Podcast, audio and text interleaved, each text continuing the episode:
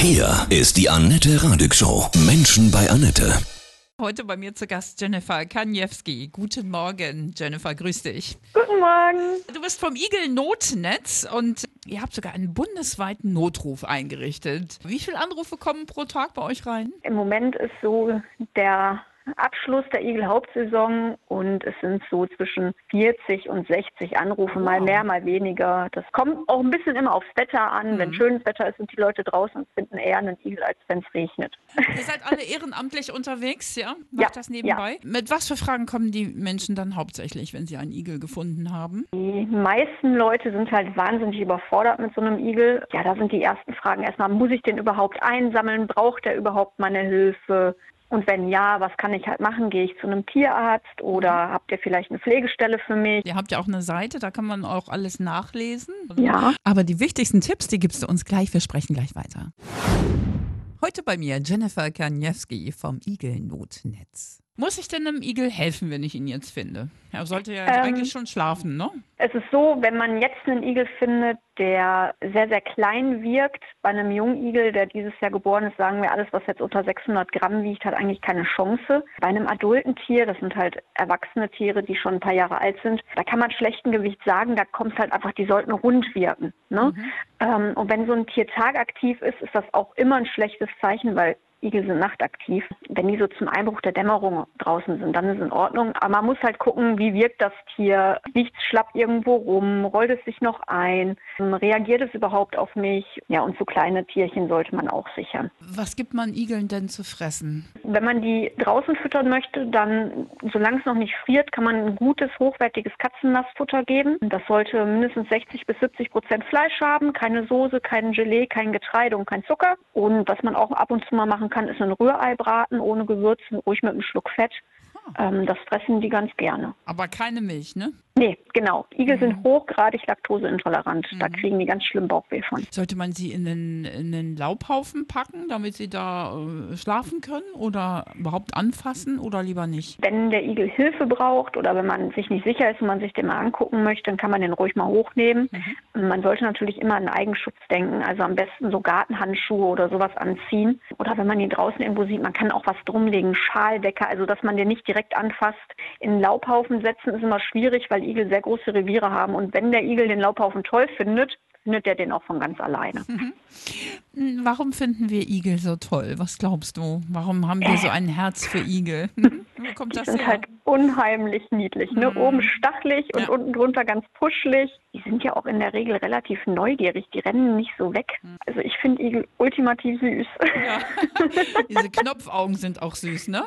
genau. Und diese lange Nase und äh, die kleinen Füßchen, also die sind halt wirklich ja total putzig. Können Igel denn dankbar sein, indem sie dann ewig bei einem bleiben, sozusagen, als Hausgartentier? Als Haustier natürlich nicht, ist ja ein besonders geschütztes Wildtier.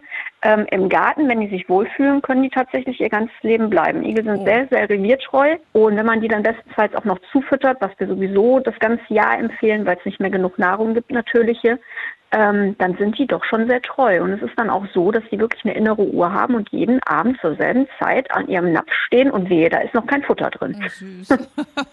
Kennst du viele solcher Geschichten, wo es so eine wirklich tolle Verbindung zwischen äh, Mensch und Igel gibt? Ja, ganz, ganz viele. Also es ist auch ganz oft so, dass Igel, die eine feste Futterstelle haben und wo der Mensch auch ab und zu die mal hochnimmt, gerade so wenn es zum Winter geht und ja, man gucken möchte, ob die das nötige Gewicht haben, dann ist das ganz oft so, falls es denen mal wirklich schlecht geht oder die sich verletzt haben oder so, dass sie dann wirklich vor der Türe sitzen oder in der Einfahrt liegen oder sich im Futterhaus zusammenrollen und warten, bis man am nächsten Tag Futter reinstellt. Also es ist wirklich enorm, wie, wie sehr Igel sich dann doch binden. Wie war das mit deinem ersten Igel? Da wurde ich angerufen von einer Familie, die hatten im Garten mehrere Igelbabys. Die waren wirklich noch nackig und Augen und Ohren waren geschlossen. Und es waren vier Stück insgesamt. Drei sind leider gestorben und ein Igelkind ähm, hat es überlebt. Das habe ich dann mitgenommen und aufgezogen. Und das war wirklich, äh, da war ich Mama-Ersatz. Ja, die, die hat sogar gekuschelt. Soll man natürlich in der Pflege nicht unbedingt machen, aber wenn so ein Igelbaby ganz alleine ist, die brauchen das. Ne? Was hast du Und denen das- zu trinken gegeben? Die bekommen eine spezielle Aufzuchtsmilch für Katzen. Kann man dann auch, wenn man unsicher ist, also euch anrufen, Igelstation oder auch Tierärzte, ne? Am besten ist eigentlich immer, man ruft erstmal eine Igelstation an oder halt bei uns.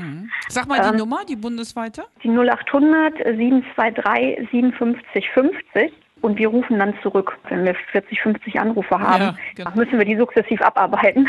Ja, wir vermitteln dann entweder an den igelkundigen Tierarzt oder direkt an einen Pfleger. Ähm, Der hat entweder alles selber da, dass er helfen kann, oder der weiß auch einen igelkundigen Tierarzt. Warum sind Igel so wertvoll, auch für die Natur? Die Igel sind A, die ältesten Säugetiere, die wir haben, sind halt Insektenfresser. Ne? Und die fressen alles weg, was wir gar nicht so gerne mögen an, an Bodeninsekten. Schnecken nicht, Regenwürmer auch nicht.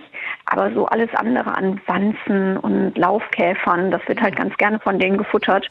Und deswegen sind sie halt auch einfach Nützlinge im Garten. Ja. Wie viel seid ihr in eurem Igel-Notnetz-Team?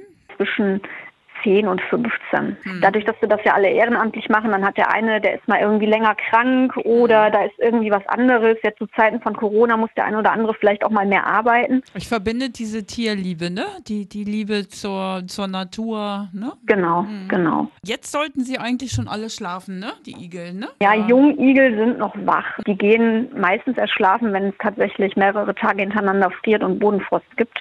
Aber die Adulten sollten jetzt eigentlich alle schlafen. Also die Weibchen, die mussten ja noch säugen und waren ein bisschen länger wach, aber die Männchen, die Adulten, die sind eigentlich schon ja, seit Anfang Oktober im Winterschlaf. Wenn es jetzt aber so gar nicht kalt wird, bringt sie das nicht total aus, aus dem Rhythmus, die Igel? Ja, leider schon. Das ist für so einen Igel gar nicht schön.